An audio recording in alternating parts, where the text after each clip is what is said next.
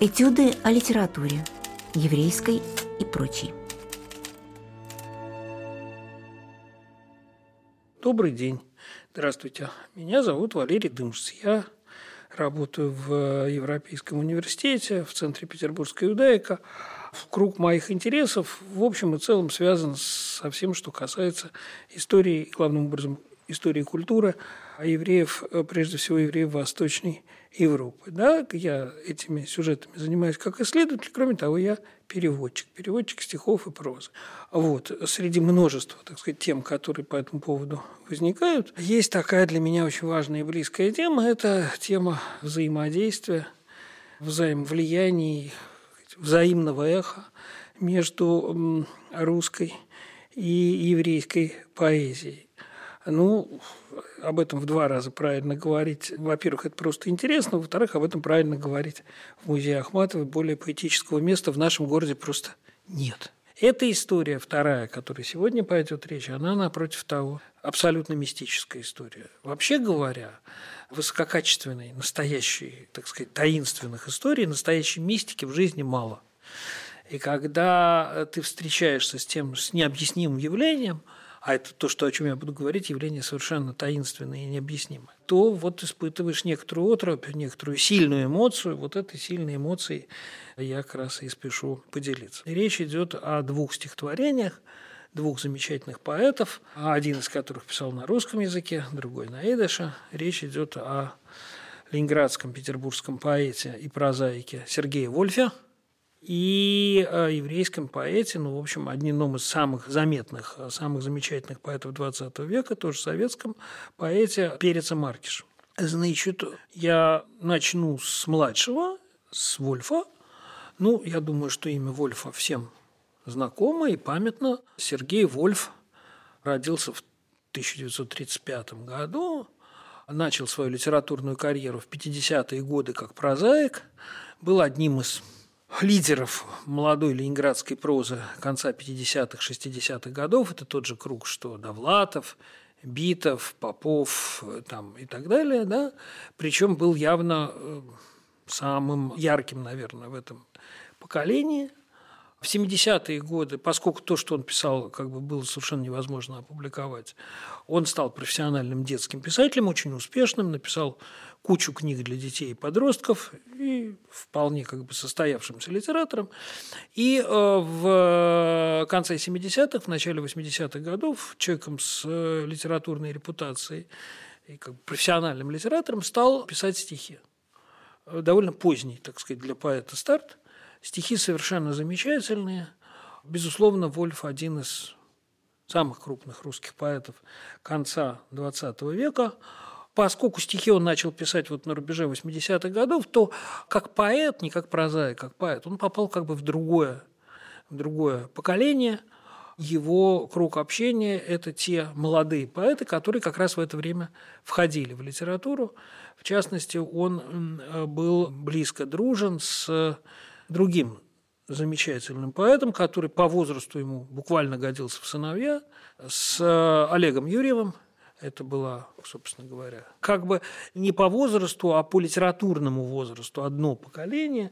И вот в этой книге, которая, по-моему, в музее была презентация, да, «Ленинградская хрестоматия», маленькая антология великих ленинградских стихов, составленная Олегом Юрьевым, есть стихотворение Сергея Вольфа и есть мемуарный очерк Олега о Вольфе, с которым они близко дружили, близко общались. Я, лично я Вольфа знал не близко, мы ну, на всякого рода литературных мероприятиях пересекались. Ну, в общем, я не могу сказать, что я с ним приятельствовал, а вот Олег и его окружение, они, конечно, с Вольфом были очень дружны. Так что те, кто хотят узнать больше о личности поэта, вот я отсылаю к этому очень прочувствованному, очень яркому мемуарному очерку вот в этой антологии. И среди множества вот стихотворений замечательных, которые написал Вольф, а он, на мой взгляд, написал несколько десятков прекрасных, просто классического, так сказать, калибра стихотворений. Есть одно стихотворение, наверное, более известное, чем другие, это стихотворение про стрекозу. Да, да, оно есть в этой книжке. Собственно, Олег его выбирает среди многих других прекрасных стихов в качестве образца Значит, и это стихотворение стало своего рода визитной карточкой поэта, визитной карточкой Сергея Вольфа. Оно открывает его сборник стихов, оно в первом приходит на ум, когда говорят о Сергее Вольфе. И надо сказать, это такая отчасти комическая подробность, что Вольф отчасти тяготился даже, как бы несколько попсовой славы этого стихотворения, потому что, ну, вот ему в какой-то момент начало казаться, что он автор одного стихотворения, что все как бы знали, а, Вольф, который про стрекозу сочинил, да, и готов был, так сказать, очень резко реагировать на людей, которые начинали общение с ним э, вот с этого стихотворения, что называется, достал. Да? От чего, конечно, стихотворение хуже не становится. Хуже не становится. Я позволю себе это стихотворение прочитать. Оно не такое длинное и очень-очень-очень хорошее. Мне на плечо сегодня села стрекоза. Я на нее глядел, должно быть, с полчаса. И полчаса она глядела на меня, тихонько лапками, суча и семеня. Я с ней по Невскому прошел, зашел в кафе. Оттуда вышел я немного под шофе. Она и бросила меня, помилуй бог. Глядела пристально, сменив лишь позу ног. Не, нечто невнятное влекло ее ко мне. Должно быть что-то, привнесенное извне, какой-то запах или спектр волновой, или сияние над моей головой. Я дал конфетку ей, смутилась, не взяла. Ее четыре полупризрачных крыла, обозначая благодарность и отказ, качнулись медленно и робко, пару раз. Что делать с нею? Отнести ее домой. Но, вероятно, это ей решать самой. Просить меня оставить, но она как бы отсутствует в себя, погружена.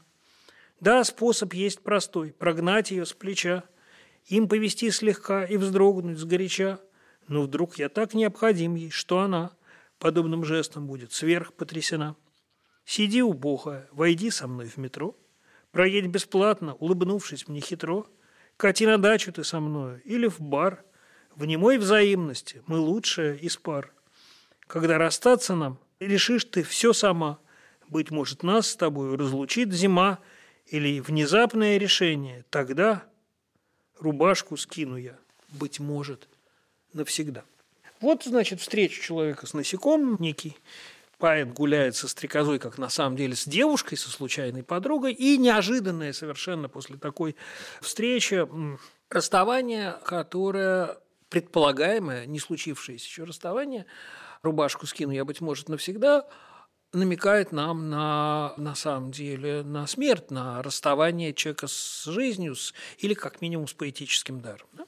А теперь другое стихотворение, совсем другого поэта. Значит, все, о чем я сейчас буду рассказывать, было сравнительно недавно опубликовано в альманахе «Биробиджан», который издается в городе Биробиджане, в еврейской автономной области, довольно далеко, на Дальнем Востоке.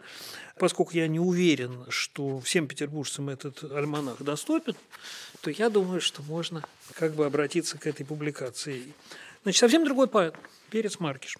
Перес Маркиш родился в 1895 году в местечке Полонное на Волыне. Начал писать в конце Первой мировой войны. Он был солдатом на Первой мировой войне. Сначала немножко писал по-русски, потом перешел на идыш. И уже очень быстро, буквально через год в начале своего литературного пути, это 17 год, стал восприниматься окружающими, читателями причем не только в советской стране, но и во всем мире, как вот первостепенная величина в еврейской поэзии. Да? Такой вот бурный, бурный гений революционный. Замечательный поэт, Опять же, поскольку, может быть, перед творчеством Маркиша не всем как бы памятно, я напомню его основные, так сказать, и литературные, и биографические вехи. Значит, в начале 20-х годов он уехал из Советского Союза, как почти все тогда еврейские литераторы. Жил некоторое время в Варшаве, участвовал в такой экспрессионистской группе «Халястра», потом жил в Берлине, в Париже, съездил в Палестину и в 26 году вернулся в Советский Союз. Очень активно издавался принадлежал под способу своего творчества, по э, типу своего дарования к тем поэтам, которым отчетливо проще говорить стихами, чем прозой, поэтому как бы вот грешен был в многописании, так сказать, огромные поэмы, бесконечное количество лирики. При таком количестве поэтической продукции, конечно, очень много всякой дряни и ерунды. Ну, вот не в обиду будь сказано, отчасти этот тип поэтического темперамента, если угодно, такой поэтической физиологии, которая напоминает э, Пастернака, да, когда вот, вот, вот этот вал, значит, поэзии катится огромные, ну, вот пастернаковские поэмы, там, спекторские, бесконечные совершенно. Можно было бы, на мой взгляд, что ну, я ему не советчик, да, писать что-то более сжато, более как бы компактно, да. Немножко так, знаете, прекрасно без извилин. Вот. Перес Маркиш был не только чрезвычайно успешным поэтом, но еще и, и драматургом, и романистом, написал несколько толстых, на мой взгляд, совершенно безнадежных романов и сделал совершенно замечательную литературную карьеру в Советском Союзе. Он был большой литературный начальник – что совершенно не отменяет дарование. Да, единственный из еврейских писателей получил орден Ленина, остальным там дали кому трудовое красное знамя, кому знак почета, а вот он орден Ленина получил. Это очень важно было в писательской иерархии, потому что был одним из руководителей Союза советских писателей. Последнее его огромное произведение – это э, поэма или даже роман в стихах Милхома «Война», ну, вот про Великую Отечественную войну. Представляете, это том, написанный стихами объемом с «Войну и мир». Ну, это, это, я не могу представить. Но это было издано, все это читалось, так сказать. Другой был какой-то читательский вкус. В общем, многое из того, что он написал, конечно, безнадежно нечитаемо сейчас. Да? Но при этом он был тонкий, проникновенный, яркий, разнообразный, необыкновенный лирик. Жизнь его закончилась, как мы знаем, печально. Он был вместе с другими членами президиума еврейского антифашистского комитета арестован в начале 1949 года. И после трех лет чудовищных, в общем, издевательств и пыток на Лубянке, расстрелян вместе с другими членами еврейского антифашистского комитета, вместе с своими товарищами по литературному цеху, поэтами Лейбом Квитко, Довидом Гавштейном, Ицком Фефером, прозаиком Довидом Бергельсоном, расстрелян 12 августа 1952 года. И вот после многих лет славы, успеха, орденов, сталинских премий, всего на свете, квартиры на улице Горького в Москве, ну, ну я не знаю, что, что может, так сказать, судьба выдать советскому писателю, в 1948 году, перед арестом, когда, в общем, было как-то в воздухе уже, так сказать, тянуло совершенно определенно приближающимся, ну, там, подробности, естественно, никто знать не может, концом Муза вдруг напоследок снова поцеловала Маркиша в его невероятно красивую голову, а он еще был хорош собой, невероятно. То есть вот я думаю, что один из самых красивых э, вообще мужских портретов, какие рождал 20 век, человек ну, действительно сказочной красоты. Там, не знаю, если бы он был киноактером, он был, безусловно, бы секс-символом эпохи. Так сказать. Невероятно хорош собой. Значит, его вот э, сравнивали с Байроном, который, как известно, тоже был очень красивый, да? Ну и вот этот образ романтического. Поэтому вот вдруг, значит, к нему как-то вернулся дар, одушевлявший его в молодые годы, дар э, тонкого лирика. Его поздняя лирика, лирика 48 -го года, предарестная, предрасстрельная, она совершенно замечательная, необыкновенная. Вот как раз из этой поздней лирики Маркиша переводила Ахматова. Вот об этом когда-нибудь тоже, наверное, надо будет поговорить уж в Ахматовском музее-то, где как не, да? Это замечательные переводы замечательных стихов. И вот как раз к этому последнему периоду творчества относится его стихотворение, э, которое я сейчас э, дальше буду обсуждать. Перевела это стихотворение на русский язык, оно входит в том Большой библиотеки поэта. Замечательный переводчик и хороший поэт, друг Ахматовой Мария Петровых. Да, друг Ахматовой, друг Пастернака, друг Мандельштама, младший современник наших, так сказать, великих поэтов и человек, к которому они относились очень сочувственно. Как мы знаем, Мандельштам был некоторое время влюблен в Петровых, там был некоторый такой период короткой влюбленности, да, вот «Мастерица виноватых взоров», вот это стихотворение ей адресовано. Ахматова высоко ценила любовную лирику Петровых, в частности, очень высоко отзывалась о ее любовных стихах. Бывают странные сближения, да, а потому что вот эта любовная лирика Петровых, которая вызывала такое приязненное отношение Ахматовой, была, как известно, адресована Фадееву, чьей подругой она некоторое время была. Тут вот кажется, где Ахматова, где Фадеев, но вот на самом деле все очень близко, как ни странно, в этой, в общем, трагической, кровавой нашей русской литературе. Но неважно. Петровых была профессиональный переводчик, много очень переводившая то, что называется, с языков народов СССР, в том числе много переводившая с идиш, ну, естественно, по подстрочнику. А вот это стихотворение. Стихотворение Вольфа мы только что послушали. «Прогулку по Страстной случайно вспомнил я, Примчалась стрекоза и на плечо мне села. Я улыбнулся ей, откуда залетела, нежданная моя, внезапная моя. В небесной синеве, глубокой, полутемной, спешит звезда к звезде, разжиться огоньком, с лучистой спутницей по площади огромной. Я как с невестою иду вдвоем. Звенящие здравницей встречают нас трамваи. Куда ты полетишь, нежданная, ничья, Куда направишь путь, летать не уставая, Мгновенная моя, внезапная моя. Завороженные, не чувствуем, как поздно Стихают улицы, и в небе все темней. Чуть слышным шелестом бумаги папиросной Трепещут крылышки нечаянной моей. Она взвивается к немолкнувшей капелле, Крылатых гусляров туда за мной в полет. Там соловьи давно вечерний сбор пропели. Там одного тебя не достает. Вообще говоря, это то же самое стихотворение. Дело не только в этой коллизии, что вот на человека село насекомое летучее, он с ним, на поэта, и он с ней гуляет по улице. Дело в, вот в этой интонации, в представлении о том, что в этом есть некий знак и некий странный роман между существами, принадлежащими разным, мягко говоря, мирам, и, конечно, вот это трагическое ощущение конца. Трагическое ощущение конца, которое, конечно, у Маркиша звучит гораздо более обостренно, да, если у Вольфа эту рубашку скину я, быть может, навсегда, быть может, да, это еще когда-то будет, да, то здесь совершенно другое. Она взвивается к немолкнущей капелле, крылатых гусляров, туда за мной в полет. Там соловьи давно вечерний сбор пропели, там одного тебя не достают. То есть есть некий мир, где собрались, так сказать, все певчие птахи, все, все звучащие голоса, и это явно не наш мир, а какой-то иной за горизонтом, и тебя там уже заждались. Ты стоишь у того рокового порога, который, значит, отделяет тебя от гибели, и мы понимаем, что это все написано вот за несколько месяцев до ареста и до страшного, в общем, конца как два разных поэта на двух разных языках могли написать, ну, в некотором смысле одно и то же стихотворение, для меня полная тайна и загадка, мысль идиотскую о том, что, значит, Вольф решил переписать стихотворение Маркиша, я отвергаю как дико нелепую, ну, потому что, во-первых, так дела не делают, не делают, во-вторых, я сильно сомневаюсь, что, значит, Сергей Вольф вот так вот напряженно перечитывал стихи советского еврейского поэта, в общем, на самом деле, никому неинтересного, да, ну просто потому что статус такой официозной советской еврейской поэзии был вполне определенный, она существовала, так сказать, в гетто вот этих самых литератур народов СССР, куда, в общем, приличные люди из снобистских соображений не заглядывали. Второй вопрос, были они правы или нет, да, но перед нами перевод. А что же было написано на самом деле, да, все-таки. Кое-что, конечно, Мария Петровых добавила к этому стихотворению от себя. Давайте немножко, хотя бы, может быть, не целиком прочитаем это на идыше, да? Auf Farnachtigen spazieren, Tummel von der Nacht, verfleht zu mir Schmetterl, falle zu zum Arzen, von wannen also lieber, also ungelegter Gast, was also spät, Nacht zu.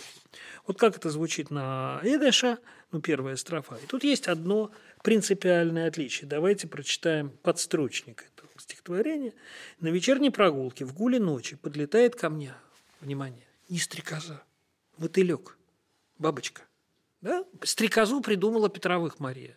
И вот эта самая стрекоза неожиданно выпорхнула в стихотворении Сергея Вульфа. Припадает к моему сердцу, откуда такой милый, такой желанный гость, что так поздно уже наступает ночь. Я еще раз говорю, в остальном довольно точный перевод. Тьма охватила уже край неба, звезды сжигаются одна от другой и падают. Только с моим желанным гостем рядом я прогуливаюсь по, по улице, как с невестой. Да? Вот нас приветствует виватом трамвай, вот троллейбус, дождем фейерверка. Куда ты шлешь меня, мой гость, в этот миг? Может быть, ты отдохнешь, мой гость, минутку? Прогулка длится, как заколдованная, но не давая колдовству себя убаюкать, с тонким жужжанием, как сквозь папиросную бумагу, мой гость готовит крылья к отлету. Ясно показывает мне имя, как раю, где встречаются друг с другом небеса золотые и светлые. Уже там находятся все певчие птицы лета, только тебя ни одного не достает в их капелле, да?